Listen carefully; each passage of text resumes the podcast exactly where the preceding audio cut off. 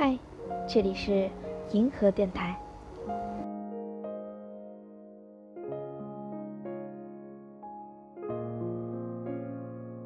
嗨，大家好，我是银河，好久不见，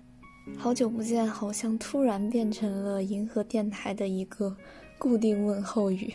我也非常抱歉，就是每两期银河电台之间都隔了这么久。一个是因为当我想有这个表达欲的时候，嗯，一般都会选择先用文字把它记录下来，而不是用声音去说出来。那么，如果我有想用声音把它说出来的表达欲的时候，我又会倾向于去拍一个视频，导致银河电台就感觉在我心中变成了一个有点鸡肋的存在。那直到最近呢，我看了一个新的综艺节目，叫做《朋友，请听好》，是易烊千玺、何老师和谢娜的这样的一个声音类的综艺节目。那好像又让我重新找回了我当时想录银河电台的这个初衷，就是其实声音是一个很具有陪伴性的东西。像是看视频的话，会需要你用眼睛去看，同时用耳朵去听。但是声音就不一样，因为你在听的时候，你可以同时去做很多事情，所以说它就不是一个具有负担性的这样子的一个东西。嗯，这也就是为什么我会想要做银河电台的一个原因吧。好啦，那废话就不说了，我们就开始我们今天的话题。今天想跟大家聊的呢，是一个还。还蛮虚的词叫做家国情怀。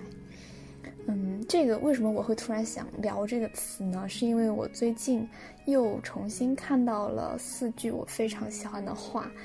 大家应该有些朋友能够猜到吧？当家国情怀和四句话连起来的时候，没错，就是横渠四句。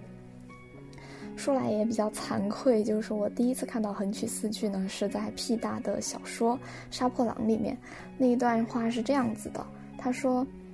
每个文人年幼时第一次读到横渠先生“为天地立心，为生民立命，为往圣继绝学，为万世开太平”的四句时，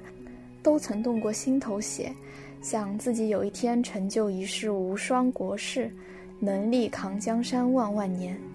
然而这一点心头血，总会叫功名利禄磨去一点，光阴蹉跎磨去一点，世道叵测磨去一点，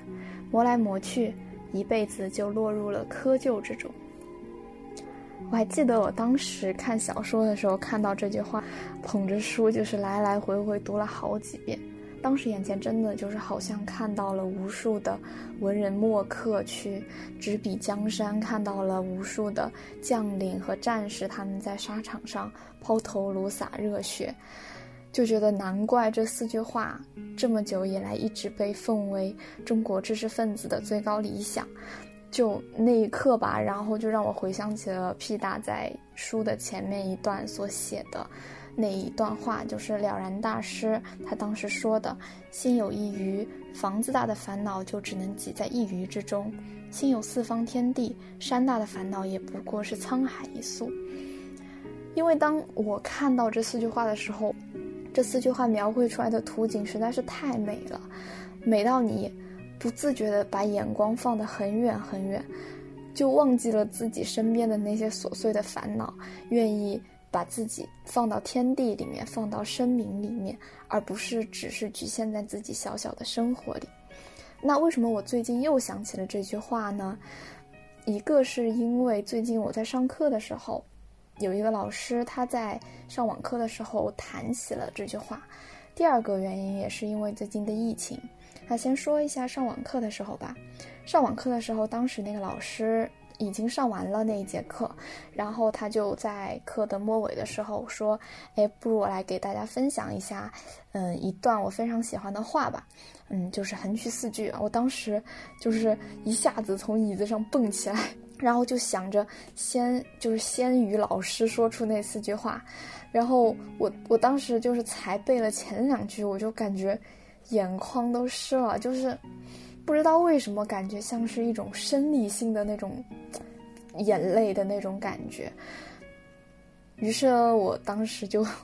没有没有背完，然后只读了两句，听着老师把剩下的两句念完。念完之后，老师说：“他说嗯，希望大家作为大学生，也不仅仅想着以后的工，想着找工作，想着赚钱，希望大家也能有这样的家国情怀。啊，这个词真是过去听起来感觉特别特别虚，与自己非常没有关系的一个词，此刻听起来就感觉特别的实在。也不知道大家以前小时候啊，在看剧的时候，喜不喜欢把自己带入，就是带入那个主角的身体里面，跟着主角做选择，就把那个电视剧当成一个养成游戏来看，自己在里面的结局究竟会是什么样。啊，我小时候就特别喜欢那么干。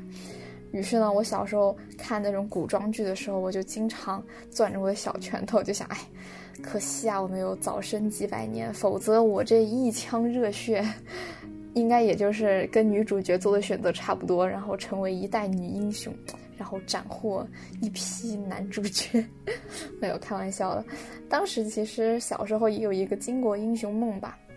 就觉得啊，生不逢时啊，现在我只能够 在这个嗯和平年代里面做着一些很小的事情，然后想着一些世俗的成功。于是呢，这个巾帼英雄梦后来呢，也好像就没有怎么再在我的梦想里面出现了。我的梦想也渐渐变成了一些个人生活的追求。后来呢，又一次让我想起来我这个巾帼英雄梦呢，是我有一次在期末考试的时候看了很多的，听了很多的演讲，然后那个时候听了一个白岩松老师的演讲，他的演讲好像是叫《焦虑与平静》吧，那个演讲。白岩松老师在那个演讲里面就说说那一代的人，指的就是大概是我们父母，然后外公外婆那一代。他说那一代的人呢，还没有时间和余力去思考自己的命运，因为这个国家和这个时代和这个民族到了非常危险的境地，那是一个更大的焦虑，那是更大的忧心忡忡。回头看周恩来总理走了之后，送往八宝山的路上，十里长街站满了人。难道那不是焦虑的中国人？所以，在我们经历过一代又一代的中国人更大的焦虑、更大的担心和更多的忧心忡忡后，今天此时你们每个个体的焦虑和忧心忡忡才更值得尊敬、值得庆幸。十里长街上的人们，不就是希望有一天，大家不用再忧心一个国家和民族的前途，而是多为自己考虑考虑？小时代才是美时代，经常有年轻人怀念大时代。我说哪个大时代不是普通人成为炮灰的时代？这一段是我当时摘抄的，从白岩松老师演讲里面。现在在看这句话，会觉得我们确实生活在了一个太好太好的时代，或者说是处在了一个太好太好的国度，好到一切的阴暗面。都好像结结实实的被埋在了一番盛世景象里面，好到我们都已经忘记了，不是只有亡国灭种才匹夫有责。这也是这疫情这段时间所带给我的感悟，因为这段时间我确实见到了太多至善至美的东西，同时也见到了太多至阴至暗的东西。其实，在这次疫情当中。当这次疫情突然间把我们这许许多多的个体放到了一个这样子的历史大事件中，此时此刻的我站在这样子的一个历史大事件中，再重新回看我的理想，会觉得其实我想要的那些世俗的成功，真的都抵不过一个真正的盛世，真正的太平年。我其实现在还挺庆幸的一点就是，嗯，我还保有小时候的那种中国文人的那一腔家国情怀。说了这么久的家国情怀，其实我觉得我们好像对于国家还没有一个很明确的认识。就是我也很经常的去问自己说，哎，我们总是去谈我们要爱国，我们要怎么怎么样，但是。我们爱国爱的这个国究竟是一个什么呢？它是一个统治阶级吗？它还是一个统治的工具？是一个政体？是一个想象的共同体吗？就是国家究竟是什么呢？我也看到过很多名人，大家对于国家的定义，但是我觉得国家这两个字真正打动我的，也是横渠四句。这四句话真正打动我的地方，就是它并不是为了一个朝代，也不是为了一个小小的地域，更不是为了一群统治阶级，而是为万世、为生民。我觉得这个也是千古以来中国的文人在读这句话的时候会饱含热泪，会愿意为之奋斗终身的几个字，因为他。他的理想不是建立在冷冰冰的统治阶级，不是建立在一块土地上的，而是建立在无数活生生的人上。我觉得也这个也是当前这个特殊情况，这个历史大事件所带给我们的一次重新的有关于人性的一种启蒙吧。也是我这么多天来看新闻，然后读这些书所嗯。重新体会到的以前不曾体会到过的一种感动和一种震撼，嗯，那今天这个话题就聊到这里啦，我们就下期再见吧，下期再见，希望这次疫情能够赶快过去，然后大家的生活都能够回到正轨，